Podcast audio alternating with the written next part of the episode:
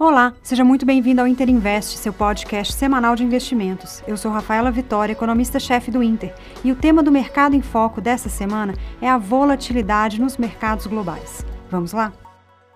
A semana foi marcada pelo aumento da aversão a risco nos mercados globais.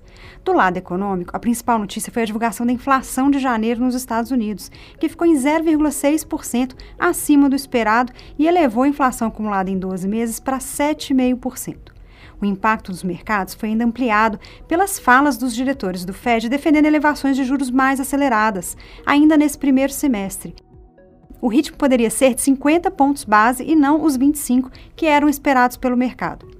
Os juros tiveram fortes variações e o título americano de dois anos saltou para 1,6%, enquanto o de 10 anos ultrapassou 2% ao ano, a maior alta desde 2019.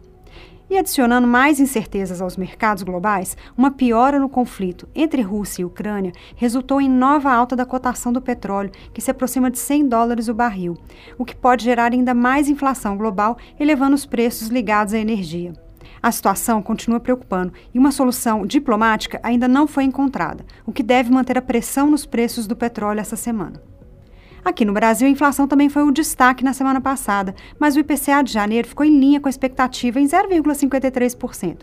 O Banco Central também reforçou o tom mais duro na ata do cupom e em falas dos diretores, antecipando um ciclo mais longo de elevação da Selic, apesar de considerar um ritmo de aperto menor na próxima reunião em março.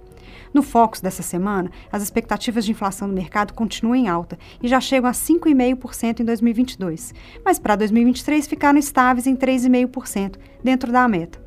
A surpresa positiva do mercado local foi a nova valorização do real, de 1,5% na semana.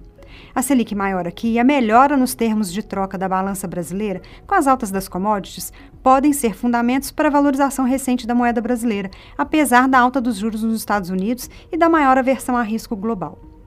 Mas os juros maiores também devem continuar impactando a atividade. Os dados de varejo e serviços de dezembro até foram melhores que o esperado, mas o crescimento da atividade agregada no mês, medido pelo IBCBR, foi de apenas 0,3%, indica um PIB com crescimento próximo de zero no quarto trimestre, deixando poucas perspectivas para uma aceleração nesse começo de 2022. E em meio à renovada turbulência, o Ibovespa fechou a semana em alta de 1,2%, motivado pelas blue chips, em especial a Vale, impulsionada pela forte alta do minério de ferro, e pela Petrobras, que seguiu a cotação dos preços do petróleo no mercado internacional. Ajudou também o desempenho das ações dos bancos após resultados positivos do quarto trimestre, e frigoríficos, que subiram em bloco após a forte queda do mês anterior. Essa semana temos a agenda doméstica mais fraca, com destaque apenas para o esperado superávit na balança comercial semanal e o IGP-10, que deve marcar nova alta de 2%. Na China, teremos a definição da taxa básica de juros, que deve apontar o grau de preocupação da autoridade monetária com os riscos para a desaceleração da atividade lá. E na zona do euro, teremos o PIB do quarto trimestre, que também deve mostrar crescimento marginal baixo, de apenas 0,3%, ainda impactado pela pandemia. Por último, nos Estados Unidos serão divulgados os dados de desempenho da indústria e varejo de janeiro, com expectativas apontando para um forte crescimento.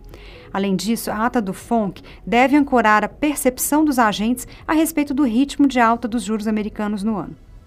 Bom, essas são as principais informações da semana no mercado. Acompanhe nossas análises e relatórios em tempo real no nosso perfil no Twitter, Interinvest. Siga a gente e envie suas dúvidas e sugestões. Boa semana e bons investimentos.